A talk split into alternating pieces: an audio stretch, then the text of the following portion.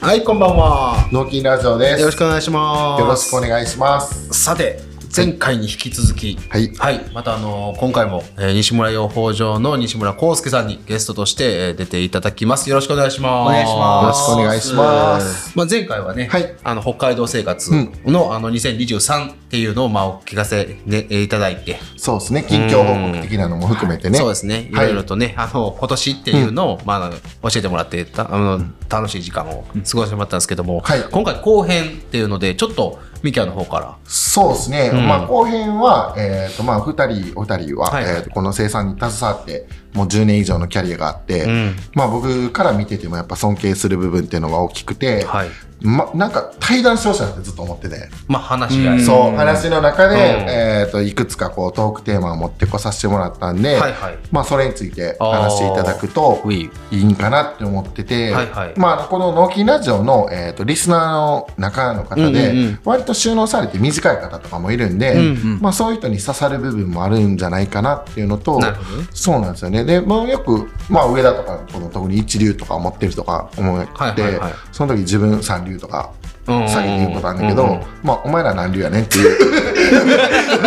ところオープニングから飛ばすね。ああるみたいなとこがあって、その辺の意識っていうのは多分二人は最初から高かったのと、うん。まあ、こうたくんの言葉で言うと、うん。最初からやらないとダメだった二人みたいなところが、スタートがね、あんまり、まあ、環境で言うと良くなかったとこからスタートしてて、まあまあまあまあそこからねか拡大とか継続とかいろいろあって、うん。多分その辺のカットとかもあったと思うんで、うん。まあ、その経験ベースで、この対談っていうのを、そうやね、うん。まあそれしかまあ言うことないんだけどね、言えることもそうやけど。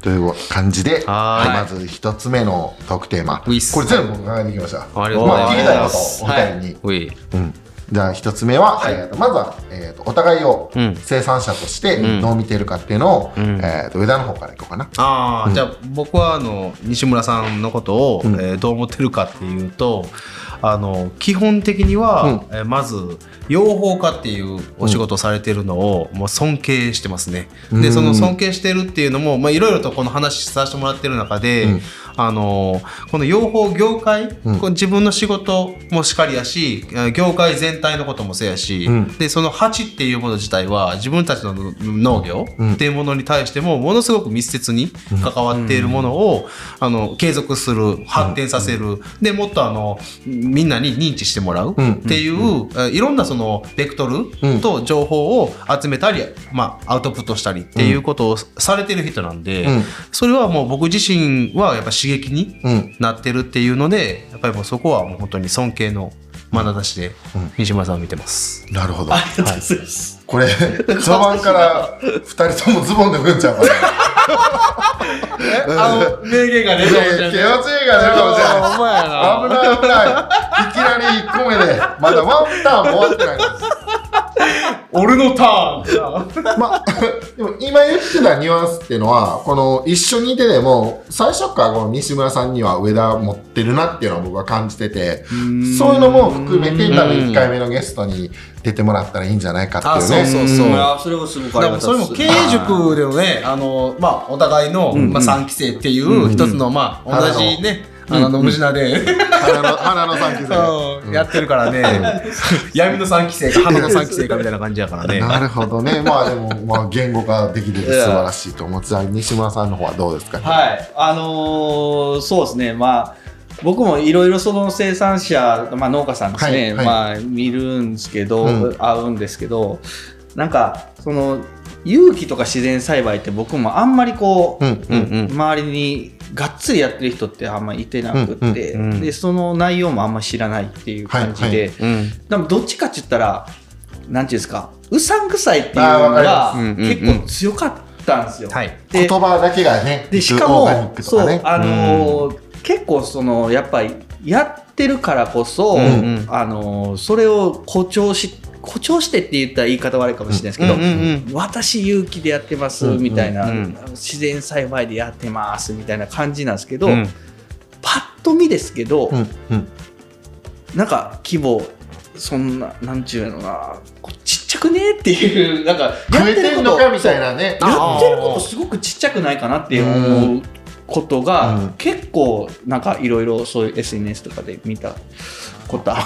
オブラートに包んでるな。ふわ。ーそうすごいわかりますよ。うん、なんかでもこれは結構すごく思っててうん。なんかでもそのうさんくささを完全に消してくれたのは上田さんやった僕の中で。やっぱ完全になんていうかなこの観光栽培をうん。バチバチにやってて、はいはいはい。からのうん。苦悩しての自然栽培っていう、ん。その歩みをな悩んでるところちょうど MBA って言ってる時まにちょうど悩んではったところで。うんでそのバチバチで観光栽培やってるからこそ、そこから自然栽培に行くっていう、この切り替わりとうん。やっていくっていうのをうん。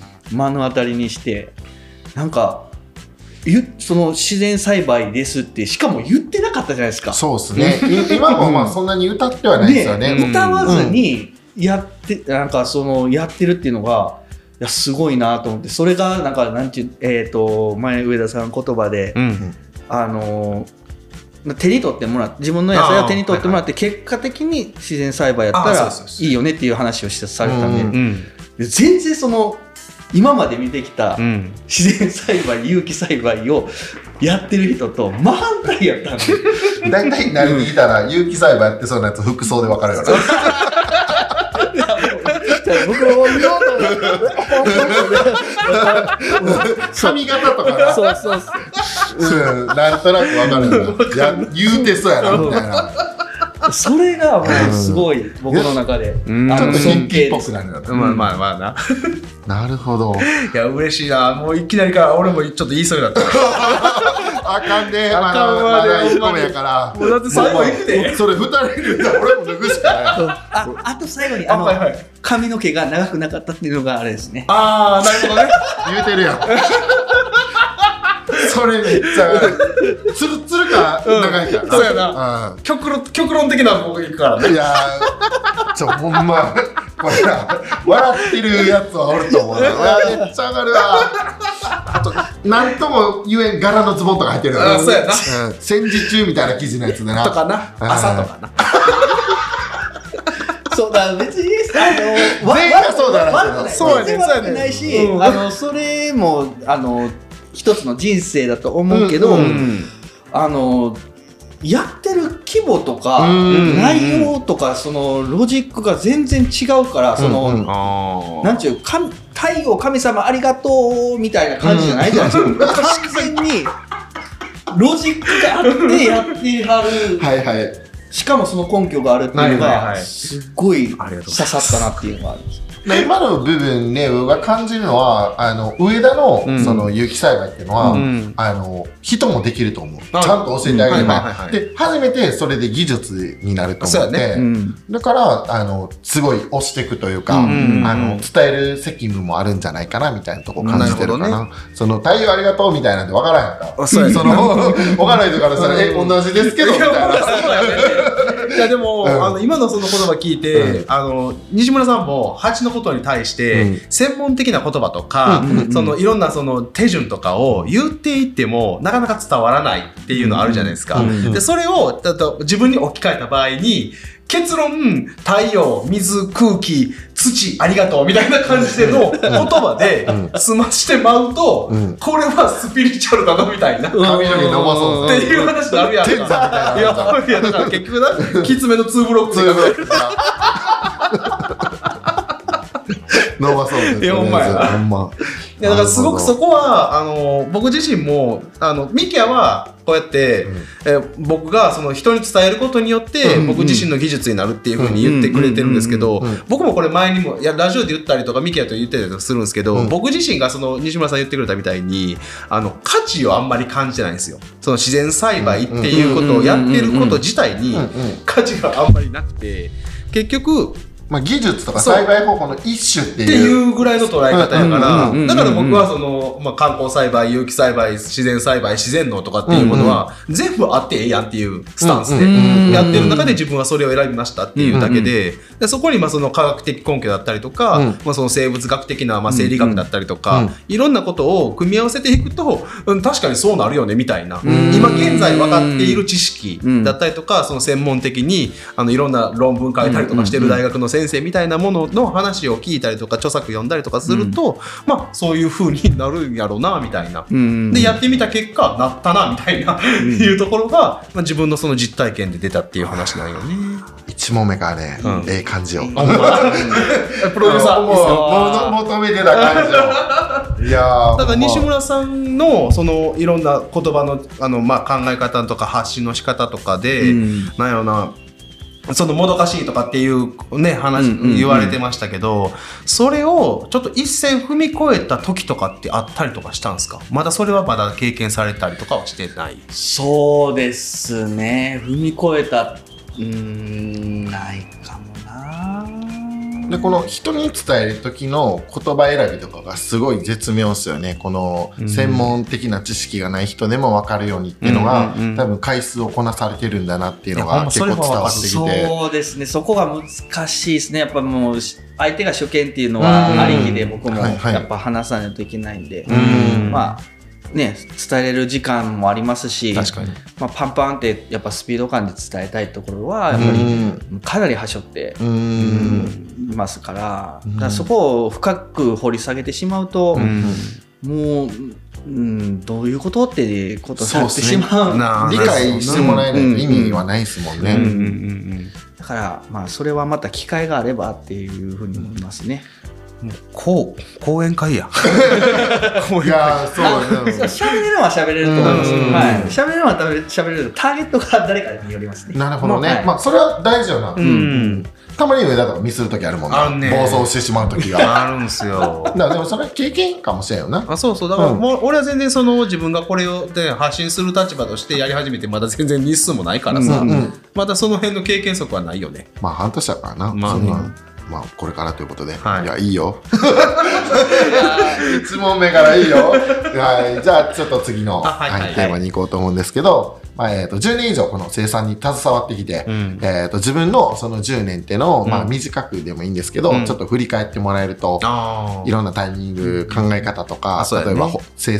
作る方法とかあると思うんで、まあこれももうずっと上田から行こうかな。あはいはいわかりました、えっとまあ僕がまず農業を始めようと思ったきっかけは5歳の時に、うん。えー父親が亡くなった、えーその瞬間に、えー俺は農業するんだみたいな。まあはい。実家が農家だったからね、うんうんうんうんっていうのがあってでまあ社会人、えーまあ6年ぐらい過ごして、うん。で結果29歳になる年からまあ収納して、うん。その時はもうバリバリの観光農家っていうか観光栽培をしている農家で、うん。野菜にしても花にしても米にしてもきっちり肥料を使って農薬使って、うん。えーできるものの収量を最大限にするっていう考え方やってんけど、うん。で2018年の、えー台風21号で、うんえー今まで、えー施設だったハウスが全て壊されて、うん。まあ言うたらもう絶望になって、うん。でそこから結局ちょっと自分の考え方を全て、うん、ちょっとマインドチェンジせなあかんっていうことで、えーまあその時にまあいろいろとうん自然農とか自然栽培有機栽培とかっていう方向にちょっと目を向け始めて、でもしかしたらできるかもしれへんっていうことの前に全てを俺もうさんくさく思ってた。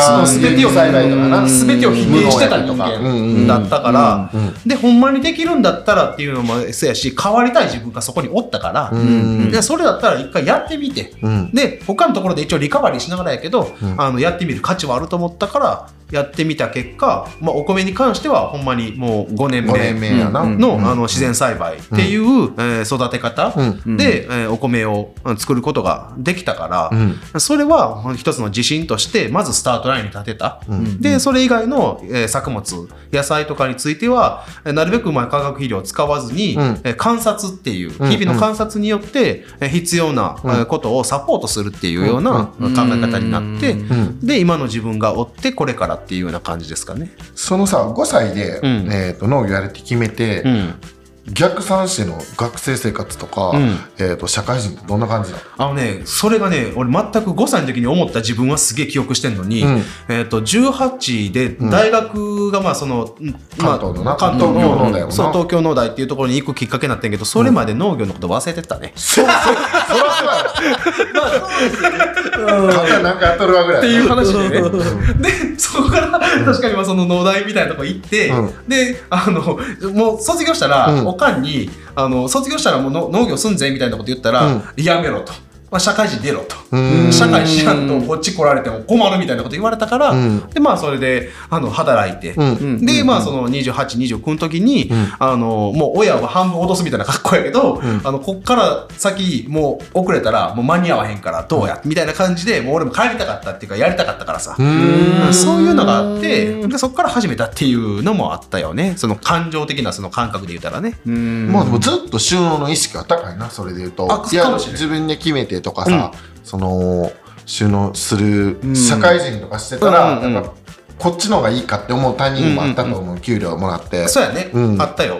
人けどね。付き合いと。かもあるからさ、うん。みんなで仕事してとか。あそうそうそう。あったけど、でも、えー、と別に離れてるっていうか感覚的に全くゼロじゃなくて、うん。例えばハウス張りがあるよってなった時に、うん。まだ当時って、えー20年以上前やけど、うん。まだ親戚一同で集まって、うん。ハウス張りを手伝う時の、まあ一人が一従業員っていうかね手伝いでやったりとか、うん。あの例えばもう、えーお米作りとかでも、農薬散布するのに、あの自分がホース引っ張ってっていう手伝いとか、で、なるほど18歳の時に初めてコンバイン乗って稲刈りするとか、うん。そういう携わり方をしてたし、うん。でサラリーマンの時にも有給使って田植え稲刈りだけは、あのやったりとかっていうのはしてたから、なるほどそんな感じやったね。西村さんはね、まあうん、高校時代は何でしたっけ、えっと、えも僕から言っていいかな、はい。えっと、ふぬけ。まああのこの収納じゃないですね。こうなんていうんですかこの養蜂家の収法なんていうんですかね。ね僕も知らないですわ。ちょっと言葉作りましょうか。すすつぎと。かよとぎみたいな。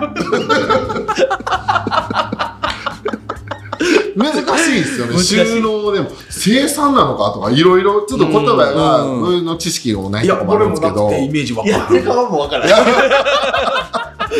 やってるかとか分かりやすいのあそうやね。言葉で言う。わとかりやすいよ。そう。が近いかもしれないな。かもしれんな、うん。イメージな、言葉として合いやすいかな。はい。そうそうですね。だからその10年間こうずっとやってきてみたいな感じで振り返ってもらえると、はい、まあ僕多分上田さんと全く逆で、はい。最初から別にやりたいと思ってやっうんたわけじゃない。はい。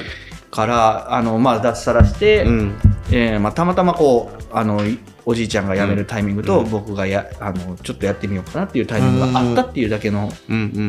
がきっかけなるほど、なんで、なんか、はいやろうやろうみたいな感じで入ったわけじゃないですよね。はい。就活中に手伝ってたっていう、そうあれ今だに就活中というはい、まだまだ就活してます。やっぱ、まあ、で。でもその入り口が、うん。そこでもこうそこからのライジングがすごいっすよね。確かに。この巣箱の数でも10倍以上になってるじゃないですか。そうですね、はい。でやっぱりはい。北海道とかもうゼロベースのところから新しい活動されてとか、うん。そのなやっぱりモチベーションっていうのはそのやる時が一番高いというか、まあ、そ確かに、そうね。そこから上げていくのってなかなか難しいけどそこもやっぱ対照的ですよね入り口がすごい、そうですね、なんで、ま、なかなかこう、あのーなんていうんですかな、あの一回こう踏み入れたんで、はい。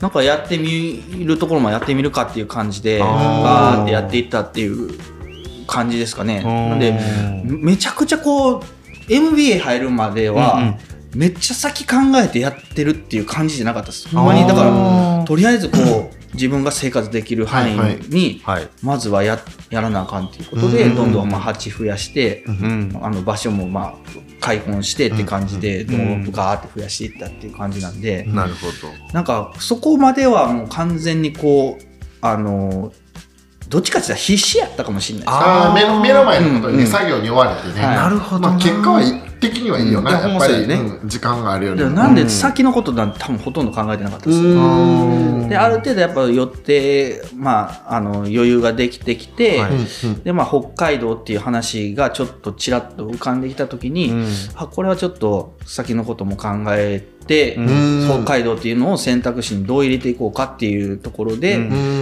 まあ、MBA も入って、で、まあ、実際まあどうかなっていう考うんえたのが初めてかもしれないです。これからこれからの自分うん養蜂家としての自分を考えたのはそこが初めてかもしれない。北海道っていう話が出てきた時和歌山でも取れなくなるとかそのそうそう。そう20年後とかの。なるほどね、まあ仕事をやるっていう意味では養蜂をやっていこうとは決めてましたけど、はいはいはい。その仕事に対して未来どうしどうなるっていうことを全く考えてなかったんで、それが、まあ、10年後20年後なんてまあよ、ねうんうん。僕らの年からしたらまだ現役バリバリなんで、うん。それの時にあのまあ過去から見たら次の10年後20年後どう変わってるっていう、うん環境的にね、確かに。だからそうあの蜂果たして和歌山で買えるんかなっていう、うん。そういうところもあのその経営塾とかで言語化できていったっていうこともうんうんあったん大きかったですね。それは大きかったですまあうっすらとそれはあの話あの北海道って話出たのははい。MBA 入る前の話だったんで,、はい。でそれがまあ近づいてくることによってうん。MBA 入ってカチッて固まって、うん。でまあ僕の中で結構まあ目標っていうかうん。ちゃんとなったっていうか、まあ、チャレンジしてみようっていうことですよね。まあ、実際されてますしね、うん。もうそれをね今年が3年目というそうことで、そうそう。それまで、まあ、その目の前のことを一生懸命やっている中で、あの少しその兆しというか、あのいやってきたこと自体で言うとそのこ小売りで売るとかうんその瓶詰めするとかっていうのも何かモデルケースがあったのをやってきたのかそれとももともとあったものだったのかっていうのはどんな感じだったんですか？そうですね。質問増やすやん。いや話広げていいよ言うから。あのー 気になるもんな、うんうん。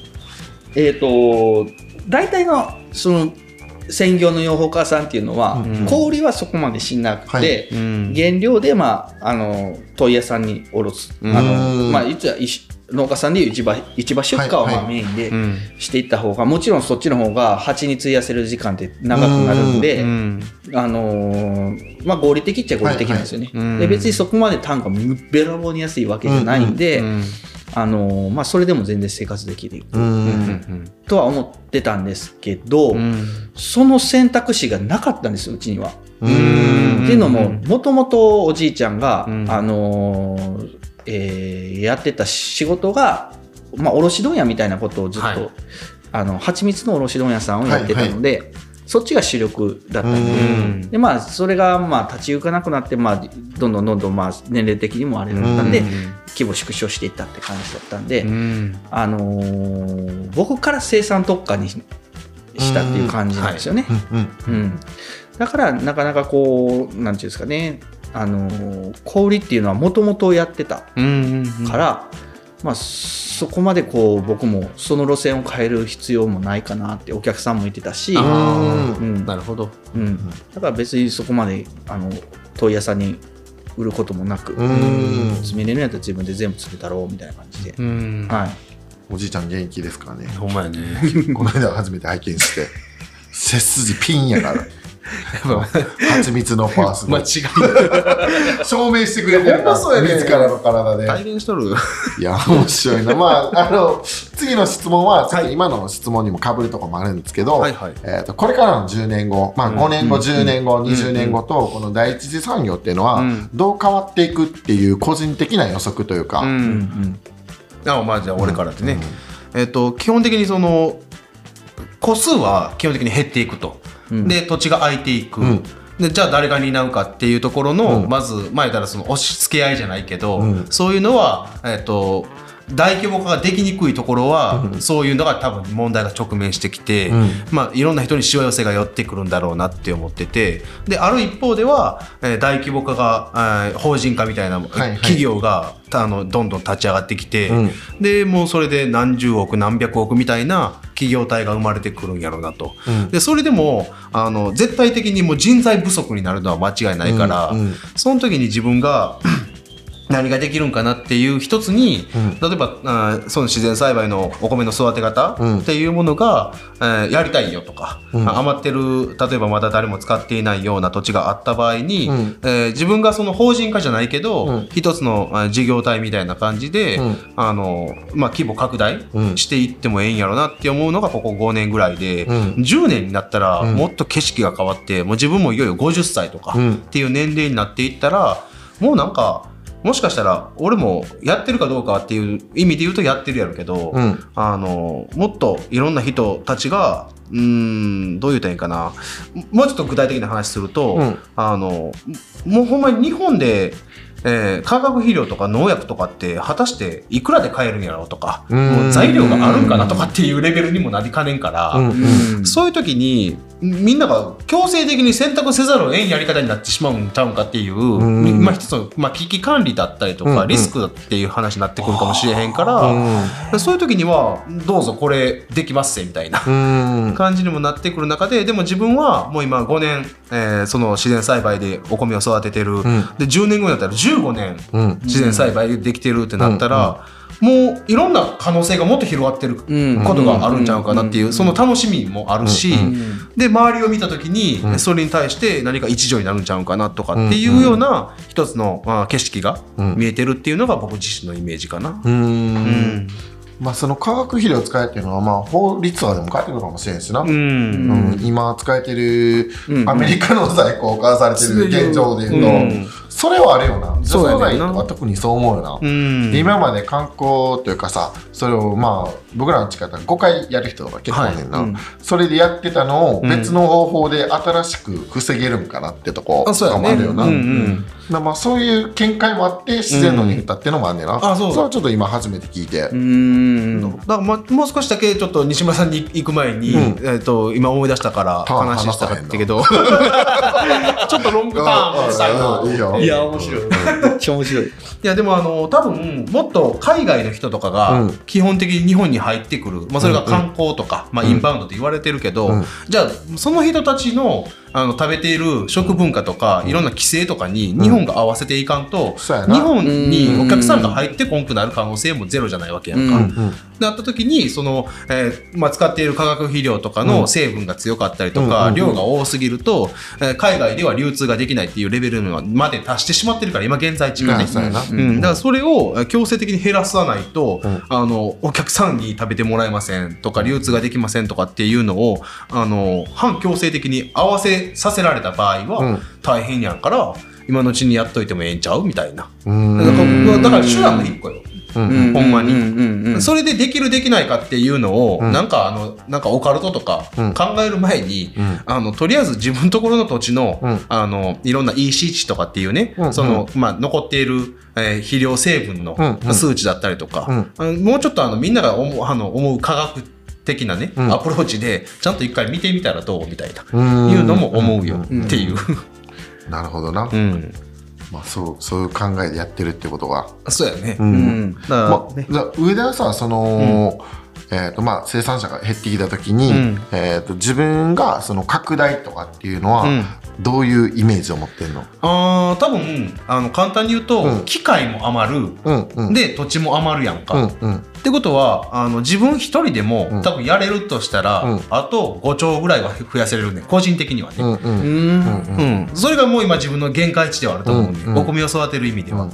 ででももっと多分若者が、うん。あの今、えー、と学歴社会とか、うん。サラリーマンとか、うん。っていうことへの働き方とか生き方自体に、うん。ちょっとまた、えーもう価値がないとか、まあ。価値が違うとかっていう風になってきた時に、うん。もう一回原点回帰してきて、うん。第一次産業農業とかにも来るんじゃんかみたいな。それはもうあの世代によるかもしれへんし考え方正解かどうか知らんけど、うん。来た時の受け皿としては全然いいよみたいな。うん。とかあのこんなやり方でもできるんだったら、うん。あの自分たちのご飯をい1年分作ることだったら、うん。この面積で可能だよとか、うん。いうことも提示してあげたりとかそこにまあ言ったら技術習得の手助けするとかっていうのもできるかなみたいな。まあ、じゃあ自分だけにフォーカスして、生産者としてこう追求していくっていうのプラス、ん。そういう考えもあるってことだよな。あそうそうそう。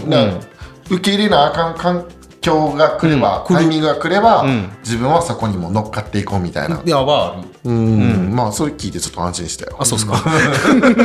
いやもう仙人みたいに突き詰めていくのは無理ね。そうやな、それはやっぱり自己の利益の追求というかさ、うん。むな難しいよな。そうだから視点をもっと外に向けて、うんあの自分をもし必要としてくれるんであれば、うんうんやっぱそれに応えれるだけの今自分はその実績を積んでいる途中うんうんだし、5年後になったらそれ自体はもっと言語化できたりとかなるほどいうこともできるやろうし。うんうんうんわかりました。はいあ西村さんはどうですかね？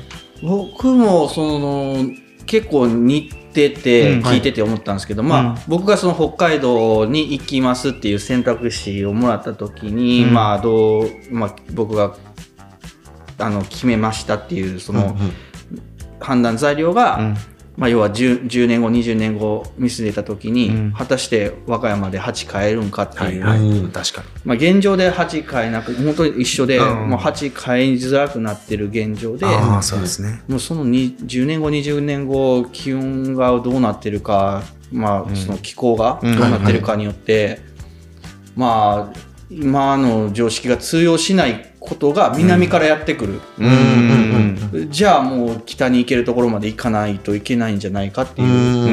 うん。でまあ別に今現状でその北に行ききっているところでもはい。はい8変えてるわけなんで、うんああなるほど。うん、なんでまあそういう意味でまあ先を見据えての北海道っていうのは僕の中でのあの決定打やったんですよね。う。ん。うん、両方やるためっていう感じです。あーそう常僕の中で。はとそれで食べていってね、はい。はい。死ぬまでっていう。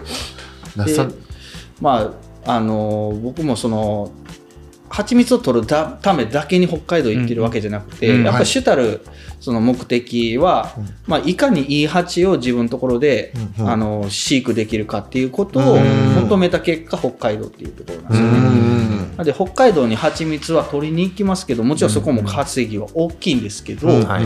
まあ、それはもちろんあのいい蜂が自分の手元にあるからっていうのがもちろんん。大きくて、うんうんだしやっぱ蜂の供給蜂の生産をしてるっていうまああの一端もあるので、はいうん。はいまあ、そこをどう、えークオリティを落とすことなく、うんうん。でまあ、農業界にあの必要とされている以上は、うん。あの作れるプレイヤーでいたいなっていうところはあったんで、まあ、その選択肢の中ですよね。その北海道の、えー10年後20年後っていうところは、はい、見つめて。まあでもどうなってるかっていうのは、正直まあ作るもんもどんどん多分南から変わってくると思うそうっすしで現状北限がもう上がってきてるんで、はいはい。僕らの地域でもあの北限で作れるそばがどんどんどんどん北上していってきて、うん。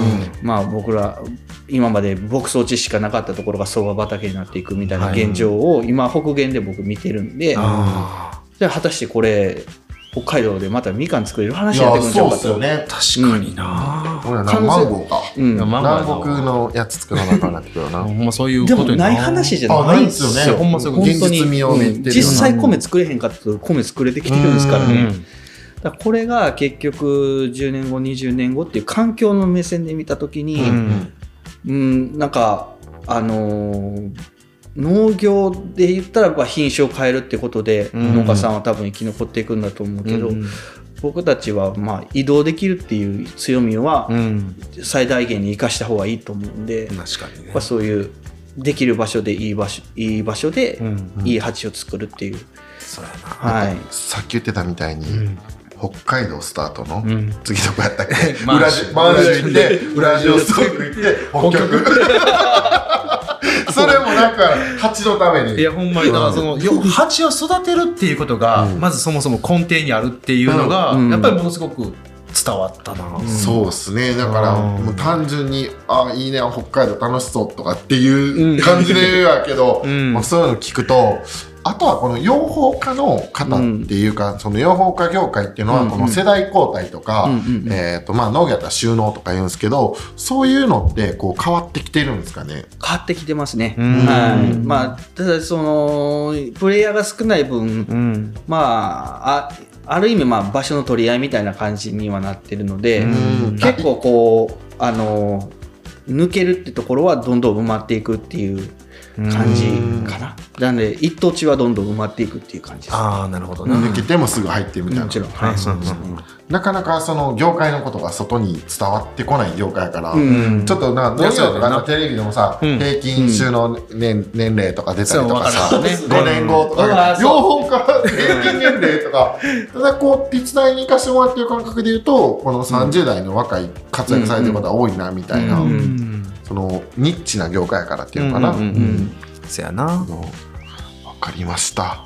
じゃあ次の質問は、まあ、これはちょっと簡単な質問にはなると思うんですけど、はい。まあ、ちょっと深みを持たせて答えていただければ。難しいいいかなと思って、何 あの生産者として、うん。まあ、喜びを感じる瞬間っていうのは、まあ、いろいろ何個かあってもいいと思うんですけど、うん。まあ、どうですかね？ああえっ、と喜びを感じる瞬間が、うん。えっ、とやっぱり少なくともまず2つがあって、うん。えっ、とまず、えー育って育ってくれた喜び、うん。まあそれがまあ収穫できる喜びやね、うんうん。と、えー基本的にそれが、えー食べられたっていう喜び、うん。この2つで、でやっぱりその自分が今手段としてやってる自然栽培とかっていうのは基本的にあのやっぱりなかなかなんていうのかな普通の観光栽培と比べて、うん。できるまでっていうのがスピード遅いんですよ。うんちょっとイメージわかるかな。うんうんうんうんあの植物って基本的に根っこができて、うん。でそこから上の葉軸なり葉っぱなり、うん。で実っていう順番になってくるんやけど、うん。観光栽培とかっていうとその化学肥料によって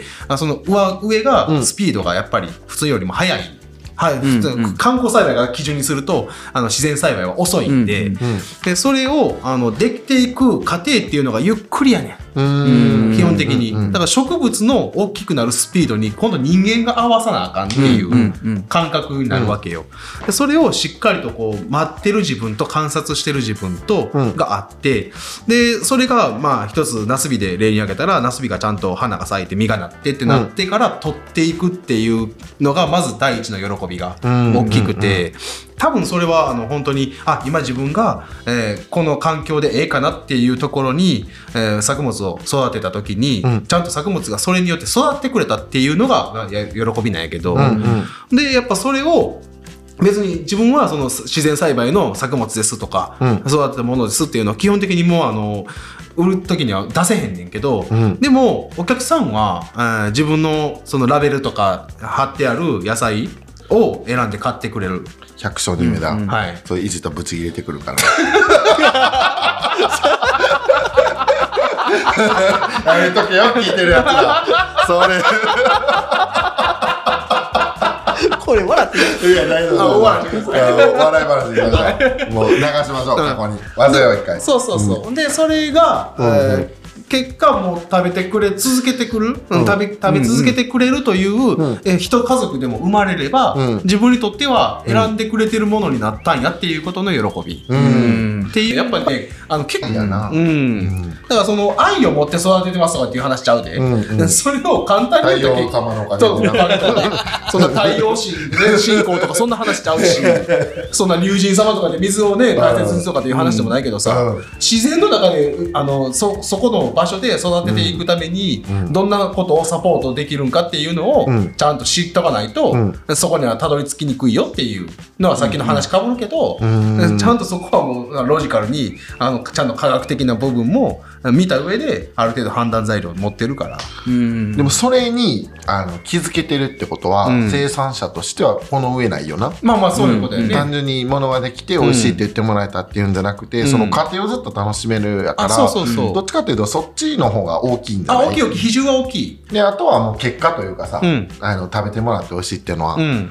でも今までの販売方法やったら、うん。このせ食べてもらった人からこう直接ん。感想を聞く機会っていうのは少なかったと思うやんかか、そういうのは今後増やしたいみたいなのある？あるよね。うん。だからあの、納金メンバーで、うん。とか、もしくはもっと広がりを持ってでもいいから、マルシェとか、うん。直接やって、うん。で、それで2回、3回とかってリピーターで来てくれた人たちが、あの、まあ、美味しかったですっていうような感想を、聞かせてくれたりとかすると、うん。やっぱりよりそれが嬉しさと、まあ、次のね、うん。あのまあ、モチベーションとかそういうのにもつながっていくし、うん。そういうのはやっぱりやっていきたいよねあそうやんな、うん。もうそれはでもまもうできてるしな、うん。これからどんどん回数重ねていけば。そうやね。うん。まあだからそんな感じですね、なるほど。まあちょっとじわっときたよ。あほんまっすか、うん。そういうのに気づけてる人って作ってるだけでもどれぐらいいるんやろうっていうのもあるし、うんうんうん。あとはさっきの西村さんの話で言うと、うん。その目の前のことに追われてたらそこにはたどり着けんと思うからちょっとな、うん。うん。そうですね。ある程度年数を重ねてるからこそ、うんそういうマインドなんかなってそうう。だから途中は今言ったみたいに目の前のことに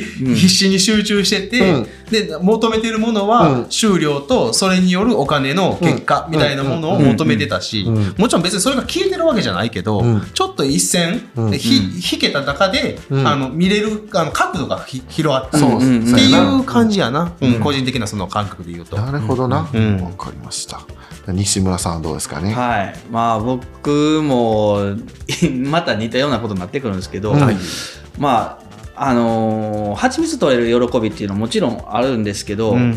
正直僕はそっちよりかは蜂が元気な時が、うん。あの収穫まあ蜂最悪、うん。蜂蜜取れなくても蜂さえ元気やったら僕はもう幸せなんですよ、あうん、なんであのなんていうのそそれこそあの愛愛とかそういうわけじゃなくて、まあそっちに僕はあのフォーカスを置いてるんですよ。要は蜂蜜を取るためっていうことにうん。めちゃくちゃ熱入れてやってるんじゃなくて、うん。いい蜂を育てるために熱を入れてるつもりでやってるんで、だから、まあ、春一番結果として見えるのは春先に、あのこれから採蜜しますっていう時に、うんうんうん。まあ、自分の手元にいい蜂がいてたら、はい。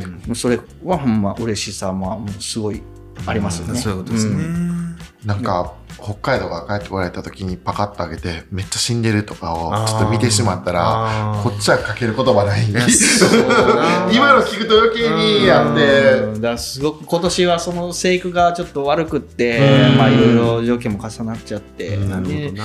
うん、なかなか悲しい状今はね悲しい状況なんですけどこれがまた来年春どういう顔でうん。出会えるかなっていうのはあってなんかそれがでもまあ僕の中の喜びですかね。ちゃんと今年もこの8でやっていけるなっていう、うん。まあ戦友みたいな感じですかね。そうですね。でも刺されたらぶっ殺そうって思うんですよね。は貝貝鉢に手を刺されたっていう新しい言葉い、で。もう本当に、はい、もう10箇所ぐらいパーって刺された時はもう本当にあの箱を叩き割っちゃうのちょっとちょっとかはいちっちゃい声で言いますけどあのグーパンしてますね箱にね箱に。ガッ愛が強いがいやほんまに伝わる。伝わるな。あーじゃあそれはでもほんそういう感じでは思ってはなかったですけどやっぱりその細密っていうよりはほんまに蜂のためにっていうのが、うんそうですね。なんでそこを多分僕は軸に置いててうん。全部の選択肢はそこをあの軸に置いてるっていう感じです。よく取れる場所を求めていくんではなくて蜂がやっぱりそうです。居やすいような。はい。ああ、なるほどな。でもそこなかったら多分成り立たん話なんで、はいはい。うん、なんでまあねそこは。でもただ成果物としてやっぱりあのーお客さんに見てもらえるの成果物は蜂蜜なんで、うん。ああ、そういうことまあ、もちろんそれで確かに。あの僕の確かにそう大事にしてあの育てた蜂が取ってきた蜂蜜をん。美味しいって言われたら、前言ったら自分のうん。家族が作ったうん何かを。あの他人に褒められるっていうのはそれこそめちゃくちゃ嬉しいですけど、まあ、本当にその感じあの自分の子供がうん。他人に褒められてるみたいな感じで、僕もその蜂があの丹精込めて育てた蜂がうん。集め、一生懸命集めてきた、うん。あのー蜂蜜を、まあ、まあ言ったら僕が協力して取った蜂蜜ではい。お客さんに手渡すことができてそれで美味しいとか、あのーこれからも買いたいこんな蜂蜜初めてやって言われた時は、うんまあ本当に嬉しいですよね。あはい今倉庫の裏で蜂泣いてます。あの、巣箱の温度上がって、もしかしたら死んでるかもしれない。あとは興奮したら、逆効果や。落ち着け、お前ら。お前たち。大丈夫や。うん、オオスズメバチの親分やってるけど、落ち着けよ、お前たち。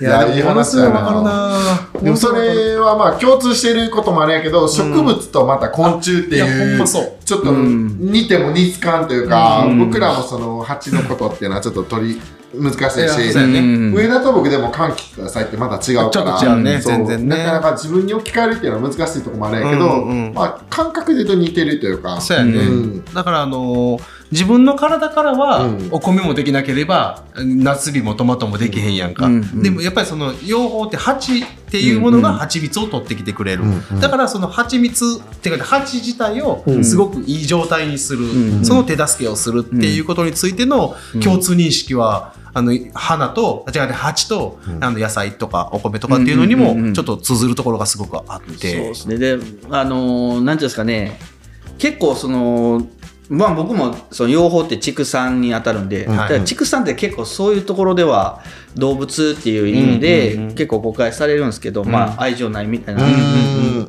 とか搾取してるとかね。まあ、いうふうに思われがちげられやすいですもんね。まあもちろんそういう側面もあるかもしれないんですけど、うん。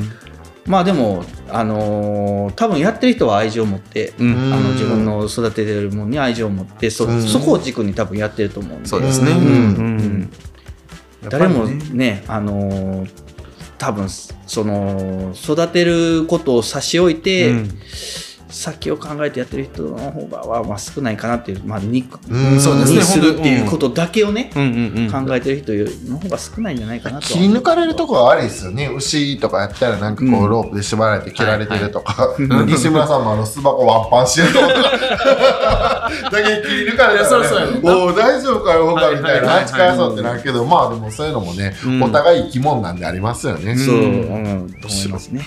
ありがとうございます。まあでもこれ愛以外の何者でもなかったですね。そうやね。うん、ではちょっと今回が西村さんの方にさっき聞いていこうと思うんですけど、まあさっきもちょっと言ったんですけどこの「ノキラジオ」のリスナーの方の中っていうのは割と収納されて、えー期間の短い方とか、うんあとはまあこれから収納を考えてる人とかもいるんですけど、まあ、そういう方たちにちょっとこうメッセージ的なものをいただければ。メッセージですね。どうですかね、まあ、僕もまだ、ね、かといえまだ10年っていう感じですけど、うん。あのーまあ、えーそこまでまあ自分自身にも自負ってあんまなくって、うん。あのー言えることってそこまで少ないんですけど、はい。ただまあ、あのー結構僕は MBA 行って変わったことは、先見える見ることっていうのがすごくうん僕の中で変わって、うん。あの結構まずあの多分収納始めて、うんめちゃくちゃやることを覚えることをプラスやることに追われると思うんで、うん確かすごくそれは僕も経験してて、うん。それに追われまくってた。に。うん。感じでも多分その時期期ってあ絶対あるんで、うん。ぜまあ、そこは焦らずに、うん。あの自分の時間が作れる時間になった時に、うん先を考えればいいかなと思うんですよね。うん。なんかす最初から先を考えるのもいいかもしれないですけど、うん。そうですね、うん。なんか 僕はそうやったんですよ。やっぱ先、うん。多分一生懸命最初にある程度根入れてやったから、うん先考えれる状態になったっていう。うん。だから最初からなんか先考えてたら、うん。それに縛られすぎてしまうような僕は僕うん。の性格上はそんなう感じだったんでなんか一生懸命やるきなんか目先のことだけうんで一生懸命やる期間があっても僕はいいかなと思うんですだからそれも一つのそうですね、まあ焦る必要もないしうん。これでやっていくんやったらあとうん何十年やっていかなあかんのやからうん1年2年必死こいて目の前のことだけやっていくっていう時間があっていいと思うし、なんか、うん先考えるのはもうちょっと時間を置いてからでもいいのかなっていうふうに思ったりします。ね。うん。重いな言葉が。い。やわかる。うん。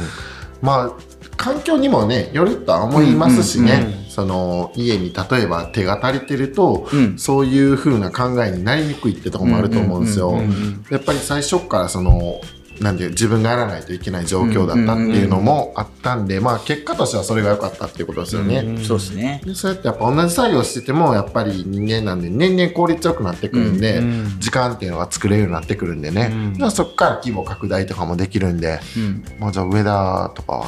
そうやね。新しくされる方には、うん。あのやっぱりえー、と作る育てるだけの喜びじゃなくて、うん。あのこれ仕事やから、うん。あの作って育てたものが最後ちゃんと食べられてお金に変わってうん。自分の生活をするっていううん。一つのサイクルっていうのを、うん。あの最初から意識しといてくれた方うがん。ええかなと思って、うん。これ最初どっちかっていうと作ってあ終わりみたいな感覚値でおって、でお金について後から、えーどっちかっていうともう必死、えーこいて、あのどうにかせなあかんみたいなことを、あーまあ、後追いされて、えー要はもう追いかけられてなんとかなってきたんか今に分からへんような状態が、まあ、あるんやけど、うん。だからそういうところでこれは一つの前では仕事であり、うん。あの食べてもらうっていう喜びとかはさっきも言うたけど、うん。あのきちっとそういう食べてもらったことによって得た資本で仕事をし生活をしっていうことを、うん。あの最初からまず持っといてもいいかなっていうところがあって、うん。であともう一つはあの基本基礎うん。っていうものをしっかりとあの体験しながらでなおかつ自分の知識としてうん。入れながら、うん。あの一つずつクリアしていってほしいっていうのがありますね。ちょっと簡単な言葉になりますけど。まあでも基礎がないとな。発展もさせにくいからな、うん。それを最初の段階で土台として作るっていうのは大事よな。大事やね。だからそれが西村さんの言うようにあの必死こいてやるっていうことで、うんうん。体に自自動にできてたっていう西村さんの場合は、うんはないけどそれがそこ。うん。それがあの自分の場合はもちろんその親がおって親から言われたこととか農協の人から言われたこととかで、ある程度まずやってみたけど、うん。でもそれでも成果でやんかった時って何が間違ってたんやろうとかっていうところになるわけやんか。そういうのをあのまずずっとあの、ホワイの気持ちは持っといてほしい。なんでやろうっていう、うん。なんでこれ使うんやろとか、なんで、まあわかるな、うん。なんでこれせなあかんねやろとか、でなんでできんかったんやろとか、うん。逆に言ったらなんでできたんやろとか、うん。っていうことを意識の中でずっと持ち続けてほしいなって、俺もずっと今も今もそれを持ってて、うん。うん。だからあのそういう意識は持った中で毎日の、えー日常の、うん。うん。あ実体験は常にやり続けてほしいかなっていう。そのホワイはそれこそやりながらしか見つけれな。見つけられないんですけよ、どずっとやっぱり、まあ、疑うというかさ、うん。うん余裕ができたタイミングで一個ずつ考えていってもらえたら、うん。その人のオリジナルのやり方っていうのが見つかるかもしれんよな。ねうん。野役なんか特にそうやんか。あそうやね。とりあえずこれをやれって言われたら、うん。まあ基本はやった方がいいよな。うん、そうやその まず疑う前にやってみて。やってみて。でどんな効果が得られたとかっていうのもちゃんと経過観察見て、うんうん。んで何かがまたあえーまた病気なのか虫なのか出たら、うん。タイミングだったのか、うん。えーな何だったのかみたいなことをそこでホワイを生み出してほしいし、うん。っていうような、うん、その繰り返しでで毎年えー1年生っていうような格言もこれはもう60年以上ね、王子。が言ってるんやけど、その気持ちはほんまに忘れたらあかんなって、うん。自分自身は常に思い出す。うん。うん。そういうのもやっぱりまあメンタル論ば,、ね、ばっかり精神論ばっかり言ってもおかしいんやけどさ、うん。でもやっぱりそういうのも持っとかんと、うん。うん。あかんなって思うから。う。うんん。なるほどね。わかりました。はい。次がね、まあ僕一番聞きたかった質問になるんですけど、はい。えっ、と、いい生産者とは、あこれーはもううん西村さんから言いましょうか。いい生産者とはいろんなね、定義があって、まあうん何を正義にするかっていうところもあると思うんですけど、うん。まあ、僕はやっぱりその2人を生産者として、うん。えー、とこうリスペクトしてるっていうのは、うん。やっぱり現場に立ってる時間なんじゃないかなっていうのがううんんあって、まあ、僕全然関係ない話で言うと釣り好きやから、はいはいはい。釣り人とはみたいな言葉があったら釣り場に立ってる時間っていうのがあって、うん。これは多分スポーツとか何にでも置き換えれると思って、そうやね。うん、そういう面でリスペクトしてるところが強くて、うん。でもまあそのお互いはどう思っているのかなとか、うん。いい生産者とはか。私。俺俺 みたいな。あ、次はしいな。いいけどないけどな。ね、近くで尊敬してる人とかでもいいですし、うんそうやな。まあもう思いついた方からでもいいかな。うそうやな。ん。まあ結構難しいし、ん言いようによるとトゲが、うんうんあるかな。じゃあまあちょっと俺は欲しいけどな。そうやな。うん今リスナーも欲してるよ。あほんま。うん。えじゃあ俺か俺いいじゃんかみたいな感じ。あ、どうしてもだな。うんそれは簡単簡単かな。まあ今深夜の1時25分ですから。頑張れ。頑張れ。髪もしますわ、そら。一髪ぐらい多めに見ましょう。でもいい生産者は、うん。やっぱりあの満足しない人って感じやな。ああね。求道者。うん。ほんで多分もう目的地も達せず、ん。えーもう終わってしまうかもしれないけど、うん。それでいいんやなって思ってる人、うーん。うんうん。やしだから常に欲してる人？うん。うん。いやこう挑戦そう。して、挑戦してる人。うん。まあ、ありきたりかもしれへんけど、でもほんまそれが本質かなってうん。思うから、うん。あとはもうなんやろな自分だけが喜ぶよりも、うん。自分の身近にいてる人とか、うん。あ自分の目に届く範囲の人が、うん。自分の育てたものとかでうん。喜んでくれてるとかが見れたらいいんやからそういうのをやっぱり求め続ける人やな。今、ビューキービビでかなってんで。お前言うたなって。まあでもそれをねでも今になって思うんよ、うん。だから結婚と収納っていうのが割と同時やったから、うん。そういう意味でうん。あのかなり家族にはかなり迷惑かけたしいうん。ま、未だに迷惑かけてると思ってる、うん。うん。からようなようなラジオ取り出してな。取り出してなそんなことお父さんあり仕事行くみたいな感じで送り出してくれるときあるやろ。そうね えお父さん今日は収録みたいなねそんな申し訳ない。長女には申し訳ない。まあでも、うんあのなんていうのかなもうこれは自分自身はあの誘われたかもしれへんけど、うんでも自分がやるってもう思って決めたことやから、うんでもできることの範囲と、うんで家族に対してのかける時間っていうことに対しては、うんできる限りのことはすると。うんううんん。うんそれで、まあ、あの多分満足もしてもらえてないし許してももらえてはないと思 うんだけど、うなずいてるわ、今。うん。まあでもそれでも、あのまあとりあえず身近な家族っていうところに対して、うんあのまあやってることは自信持ってうん。言葉言えるから、うんそういう言葉を子供たちとか、うんうんまあ、次の次世代の人たちとかに自分がやってることはこうですって言える人もうんいい生産者やなって思うしね。うん上田いいやつじゃん。話だけ聞いてたら。なるほ株どな。爆上がりじゃない まあまあ、人としてみたいなとこもあるよな。うん。その仕事をしてっていう。うのうん、だから生産者っていうことでの言うたらそれが最初最後の言葉になって生産者これですねっていうだけになっちゃうかもしれんねんけど、じゃあ毎年こう作った後に自分の中でも課題とかを見つけて、うん。来年こうしようとかっていうのがあるわけよ。まあ、毎まあ、ほんま毎年ある。うん。じゃあまだそのまあ一生でやるかもしれんけど、うん。このベストっていうのはないん。やあ、ないと思うね。うん、ずっとベターが続くだけかなみたいな。俺やっぱちょっとさすごいな。俺もベスト出て ベストが出て。ちょっと消えかけようとそう心が折れたの。あこれ以上無理っていうのがあって作ったものに対していやでもそこまでいけたっていういやい。や、すごいわかるけど自分の中ではでもじゅ言って10年やけど、はいはいはいはい。その中のあこれやと思って、はいはいはい。これ以上は無理ってなって、うんうん。ほんまに心でバキって決める、そこまでの求道心はないっていうか。でもそこもそれまではあったわけやあった。毎年あった、そういうことよん、だからまあ簡単に言ったら見た目と味のバランスよな、はいはいはいそれを追求していった時に、うん。まあその観光栽培からいろいろ工夫して変えるとか、まあ、嫁散歩入れるとかいろいろやってた時に、うん。まあその収量プラス、はい。全部のベストができた時があって、うんうん。その時にほんまにパキッ俺はこれを続けれる自信はないし、はい。そういう人じゃないと思って、うんうん。だからよく言ってるようにこの、まあまあ生産者としてはやっぱり弱いなと思って、なるほどちょっとゆっくり身を引こうというか、うん。ほんほん本当に。でそこはその継続するしかない。それを多分あのベストを続けていけば、毎年上田の言ったらベタが出していけると思うけど、はいはいはい俺は無理だ。と思った瞬間がこほんまに聞こえた。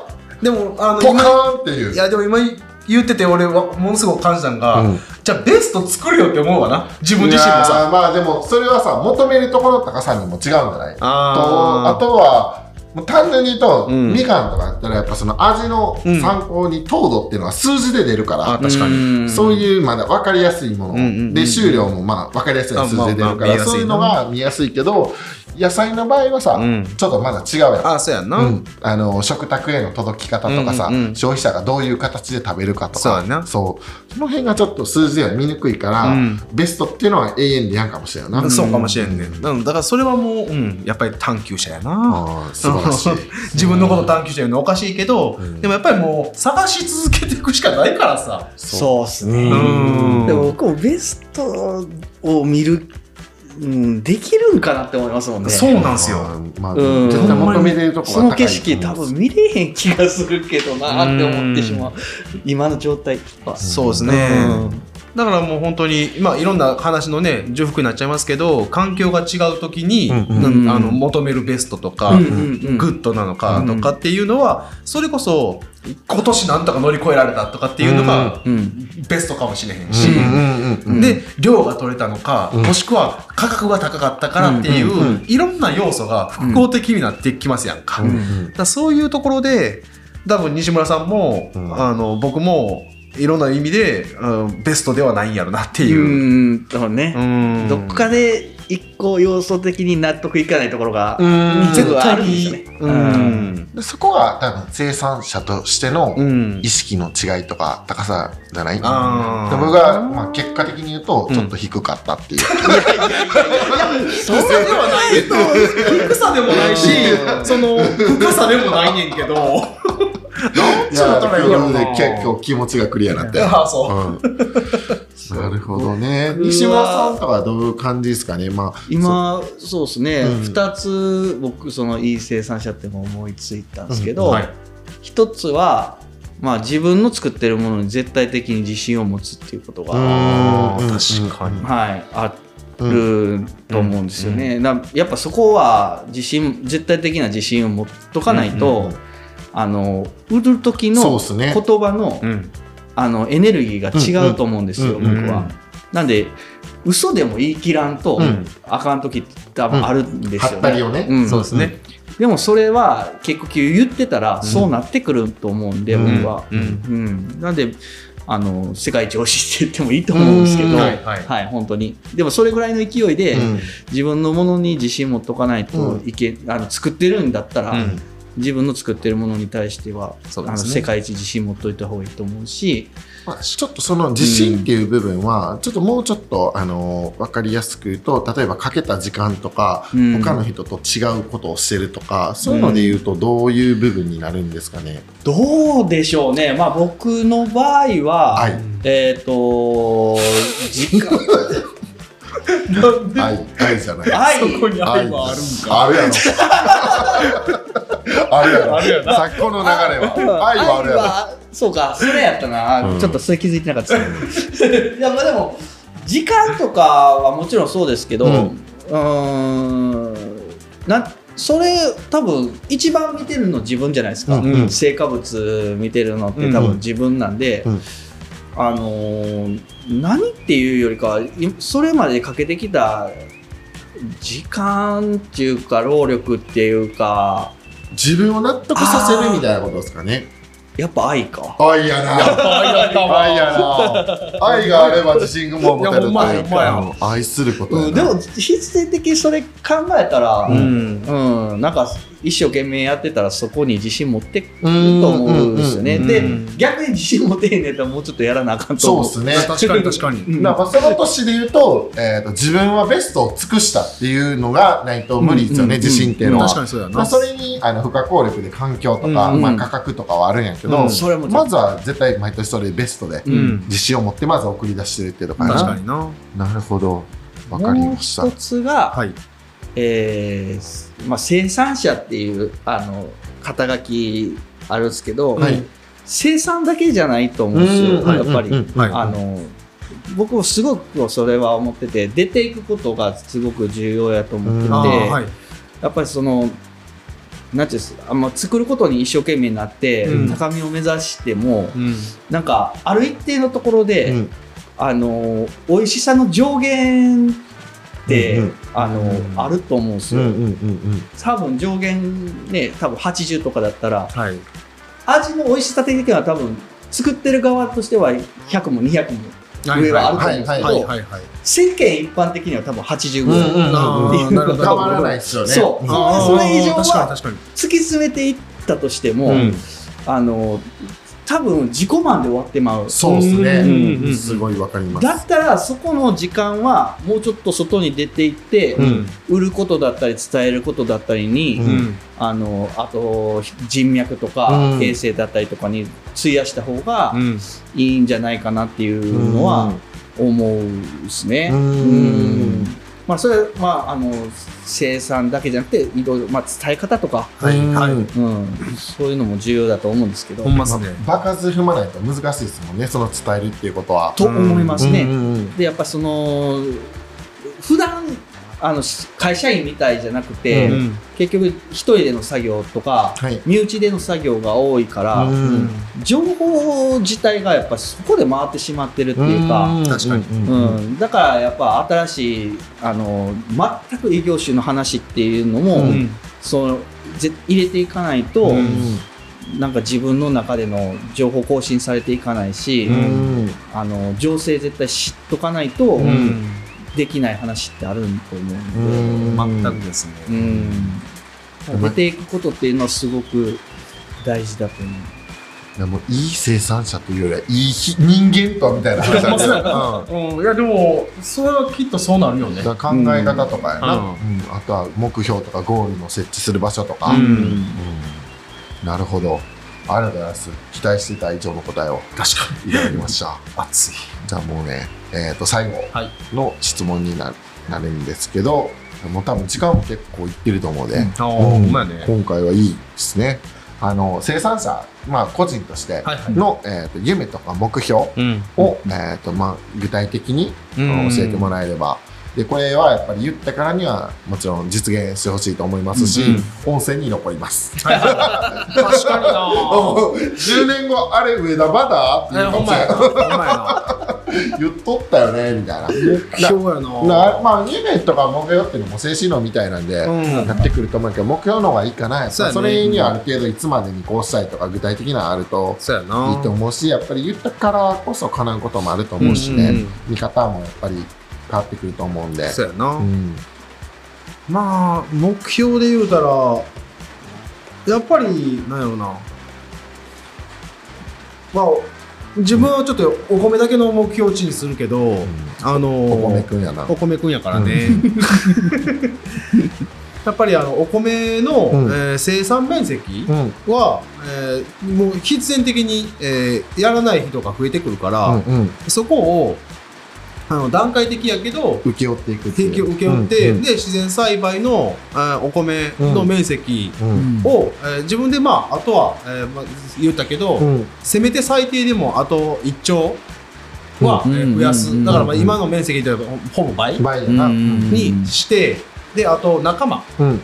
として、えーやってくれる人っていうのを最低でも2人うん。うん。をあのここ10年以内で、えーなやってくれる仲間を、うん。あの見つけてでその人たちが各自1丁ずつやっても、うん。多分まあ4丁から5丁ぐらいは、うん。自分の地元であの自然栽培のお米っていうのを育てることが可能なんじゃないかなと思ってるから。上田のパワハラに取れるやつおるかいやら。どうなんやろな。多分俺結構現場厳しいからね 言葉分からんやつの方がいいかもしれんな。かもしれんな多分上田怒ってるよなぐらいのやつの方が。もうそれね日本人じゃなくてもいい日よ、本ね、人じゃ多分2ヶ月で潰れちゃうな。うんそうやな女装とかすんのに、うんあのトロイの木馬みたいなのを押しながら、田んぼ一周回ってこいみたいな話だったそうそうそう。からえお前何分かかっとんねん。この面積やったらお前いつになんねんみたいな感じで数字ベースのリズムして。そうやね、うん。上田さんまばたき一回もしてません。ガン決まりっすわ、みたいなまあでもそうよな人を仲間を作っていくとかなったら、うん。まあ別に今のそんな全部偉そうじゃないけど裏も変わっていくいつもも今とあるかもしれんよなそうやね、だからあの自分自身がプレイヤーとしていてれる比率も変わるやろし、うん。うん。もっと違う外の世界へうん。っていうのに行かないといけないうん。うん。っていうフェーズももしかして出てくるかもしれへんから、そこで引っかかってくる子とかがな、うんで、まあ、実際にうん。やってきて、別にそこが自分とこの地域じゃなくてもいいわけやんか、うん。その子が住んでてその子が持ってる補助とか、うんうん。で始めるっていうことがすごく大事やし、うんうん。俺広げたいっていうよりも、うん。どっちかっていうと、うん。やる人が勝手に増えりゃええやんって感じ。うん。そのだから選択肢の一個になったらええやんって思ってるぐらい。そのうん。一つのえー市民権で言うたらさ、うんうんまあ言うたら今観光栽培が当たり前ですやけど、うんうん。さっき言ったみたいな問題が、うん。ほんまに出てきた時に、うん。どうやってじゃあみんな自分らが食うご飯作りますか、うんうん。育てますかになった時に、まあ言ったら1年目2年目3年目ってすごい厳しい世界やから、うん。ほんまに収量だったりとか品質とかっていうのは、うん。ほんまに見込めんくなんねんけど、うんうんうん。4年目5年目っていうのは、うん。ほんまにちゃんとあのそれを継続した時には、うんうん。ちゃんとした結果がそこから出てくるから。うん。うん。うん。ほんまにそこまでやるかやらへんかだけの話やから。それだったらほんまにやってくれる人っていうのとあのやっぱり仲間と面積っていうところが比例して上がっていっていいなって思うから今の言ったちょっと具体的な数字を、うん。やっぱり5年10年うん。っていうところでは、まあ一つ現実化させるとうん。あとはまああのもっと飛躍的にうん。伸びていく可能性も出てくるやんか。うん。だからもっと市民権を得て、まあ、うん。観光栽培、有機栽培、自然栽培みたいな。うん感じで選べる一つになったらいいし、うん。っていうのはありますね。まあじゃあそれで言うと,、えー、とその栽培方法をうん。認知させるところの活動もいるわな、あそううん。それが一つの外に出るっていうことかもしれへんしね。なんか3年目4年目行くみたいな時なんかうさんくさい投資の話かと一緒思ったよ もっと掘り込んでくださいみたいな。で5年後おらんくなるみたいな。ポンジスキーみたいな。そう思ったよな。う。ん。圧で攻めてみたいな。ほんまやあーまあでも叶うと思います。はい。言ったからね。そうやな。やっぱ言ったことはやらんとダサいよな。うん。そうそううん。西村さんありますか？僕は結構今まで、うん。あのーまあもともと設計をやってて、はい。もう嫁と結婚してで今に至る。でまああのーまあ言ったらかなりあの付き合わせてしまってる感じなんですよねうん。今。でまあ今も僕4ヶ月こっち和歌山開けて、はい。あのー出ていって、まあ、その間全部あのー妻が全部出荷作業とかも全部やってくれてるんで、はい。まあ正直かなり振り回してしまってるなっていうのは思ってて、うん。で結構僕は生き切るところまでい行った感、うんまだはいね、はいあの突き詰めるところは突き詰めていくんですけど、うん北海道に行って、うん。まあ、ある程度安定するところまでは、うん。この3年目で、まあ、後悔失敗してますけど、はい。ある程度見えてきたうんかなってで自分のそのルーティンに落とし込めるところまでは来たんで,、で次はちょっと僕もあのま出番違うなっていうふうに思ってて、うん。はい。まあ、次は妻がやりたいことを、うん。まあ、全力で応援したいなっていうふうに思ってて。うん。うん。あもうそれは具体的にはあるんですか？まあこでこでは別に言わなくても、うんうん。まああの一応うちは、はい。その俺養蜂家やんでって言った時に、うん。あじゃああの養蜂やってカフェでもできたらええやんみたいな話を最初一番最初にやった話はそれで、僕が、まあ言ったら背中ポンって妻に押してもらってうん。養蜂家やったっていう経緯があるんで、うん。まあ、そこはあのー逆にうん。今まで付き合ってくれた分は、あのー何とかして、うん。はい。まあその形にしていけたらなっていうふうには思ってますね。はい、なんでまあ近々の目標って言ったら多分そこかな。うんなるほど。はまあね目標って言うとなんか叶いそうな感じあるっすよね、うん。そうやね。夢ってな夢っるとねてちょっと漠然としてるからね、うんなるほどねまあそういうのをまあどれぐらいでできるとかわかんないですけどね、さうん。最終はそこに目標設定してたら時間かかってもうんうん。たどり着いてくれれば、うん。この、そうですね。今回のラジオの会の値打ちも、ほんまやね。う。ん、カフェの次は何をするんだみたいなね。そうやね。うん。一瞬設計っていうからあの特殊な巣箱を作るのかあの、実は、っていう話から、う。ん六角形を超える三角形っていうのがねっていう。そうそうそう。そう黄金比ありましてみたいな それもいいな。新しいスマホの定義を作りましたそうそうそうねそうそう。それこそほんま、ね移動一体型みたいなやつな。いやほんまやパカって開いたら。うんそのままウィーンって広がってで、その下は住居になってますみたいな。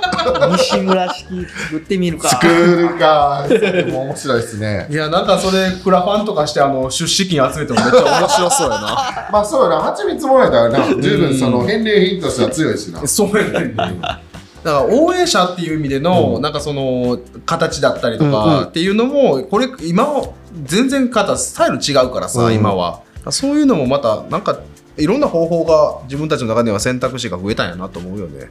まあ個人的にはやっぱりその今携わってる業界を引っ張っていってほしいなっていうのは僕はもう第三者目線ではあって、うん。まあそうなるべくしてなるんじゃないかなとも思っててなるほど。誰かそういう人がいないとうん。やっぱり衰退していく部分もあると思うから、うん。まあ僕はもう勝手な思いですけどめっちゃ期待してます、二人に。ああはい。でそれはなんか最初から、やっぱり文もあのゆ冒頭に言ったように三流とか言ってるけど、うん。まあ、自分は10年やってきたからうん。喋、ってること自体は同じ目線で喋れてると思ってるからうんうん。そういう中でやっぱり思う人ってのも、まあ、もちろん全員のことを全部知ってるわけじゃないから、うん。決めてしまうのはあれやけどやっぱこういう活動を始めてとか、うん。まあ、最初に出てもらったのもあるんやけど、うん。まあ、そういう思いが強いっすね。ああね。だからこういう会を、えー、と設けて、うん。えー、とまた別の人に出てもらってもいいと思うし、うんどんどんその思ってる部分とかっていうのをうんもっと発信していってもらえれば、そうやね。うん。うんだからもう言うと,、えーとまあ、攻略法みたいなの知ってるようなところもあるからそれをやっぱ伝えていくことによって、うん。やっぱ新しく始める人の効率も上がるから。そうやね、うん。あのね別に同じ道たどってほしいとか思わはんのよ、ほんまに。行けるんだったら最短の距離で、でもう一個先の世界があるんだったら、うんそっち頑張ってみたいな感じあるしねそうだからもういい意味で屍になるかいやもしれないしなほんまに屍になって乗り越えていってなりますなります全然、でもなる前にパワハラで潰れます。いやでもいや。言うねん。愛はあんねんっつって。お前らに泣きながらスマホやろ。マウントマウント手をこっちも痛いやみたいな。いややな。お前はもう遠くで見てるわ、それ。愛もあるもんな。これは暴力じゃない。愛はある。まあそんなん言ったら、めっちゃ暴力振るやつになってるやん。なってるやん暴力は振りません。言葉の暴力はあるかもしれません。いやー最後やっぱ脳筋スタイルで終わって今傷はさ、治るけど、心の傷は治りにくいからな。治りにくいよ一生切れたまんまよ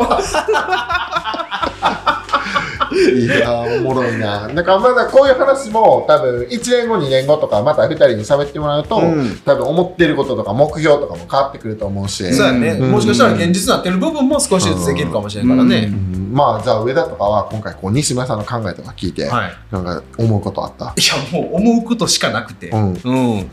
似てる似てないとかじゃなくて、うん。あのお互いはほんまになんやろなお俺はほんまに尊敬してるっていう気持ちがさらに深まった、うっんていうことはほんま第一位で。うん。うん、まあ、普段は持ってるよな。う上田分かりやすいからさ、あそう。うんもう尊敬してる人とゴミ。ちょっと待って2曲しか2な曲が分かるよ。すごいですよ。いやでも中西さんとかに対してもそうやん。あそうね。なあ。ほんまにそう。ん、絶対なこの距離トマト買いに行かへんよううん。うわーそうですね。ほんま。なんか怖い片思いの女みたいやえそうやちょっと重めの女そうそう。毎日玄関あの下駄箱置くやつみたいな。怖いってみたいな。 Road to fat customer やな。そうでもね話しかけるのめっちゃ嬉しいやろ会えた。会えた。で話しかけてくれた？えで連絡くれたみたいな ブレってるよこれ。やばいやばい。ゼロ百やもんな。確かにな。いや極端な人間であんねん。確かに。うん、それは自分でも分かってるよ。いや、あの、よ、よくないと思って思ってます。よ 確かに。くないと思ってますよ。よぎったよぎったな。よぎったな。やりましたがおもろいなそれはいろいろあるよ、うん、ほん。ますわ。西村さんはどうですかね。あー僕も結構その深まりましたねなんか。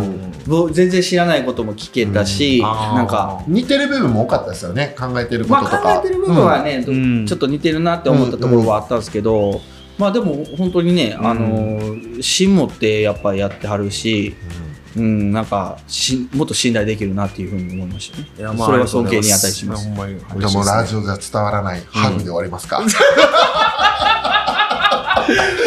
ジで音声メディア。嘘嘘嘘やって寒すぎる。俺どんな気持ちで見てたよスッスッ騒熱いハグを見て。ねこんな感じでまあ10年後20年後30年後40年後もいけるな。そうやな。ずっと対談していきましょう。いやーいいですね。それまでもノキラジオ続けますからね。いやーそうやな、うん。どどっちが先になやな。40年後「あー!」とかずっとうん。声聞こえてたから「あー!」みたいな。ずっと聞き直すみたいな。ほんまや、うん。まああのレジェンドに聞きましたが自分らになることになってね。あー。いや本当に楽しい回やったっすね。いや楽しかった。うん。楽しかった。ほんまに楽しかった、うん。あまたじゃあそんな感じでね。はい。はい。じゃあまた今回のゲスト、えー西村養蜂場の西村康介さんでした。どうもありがとうございました。ありがとうございました。ありがとうございました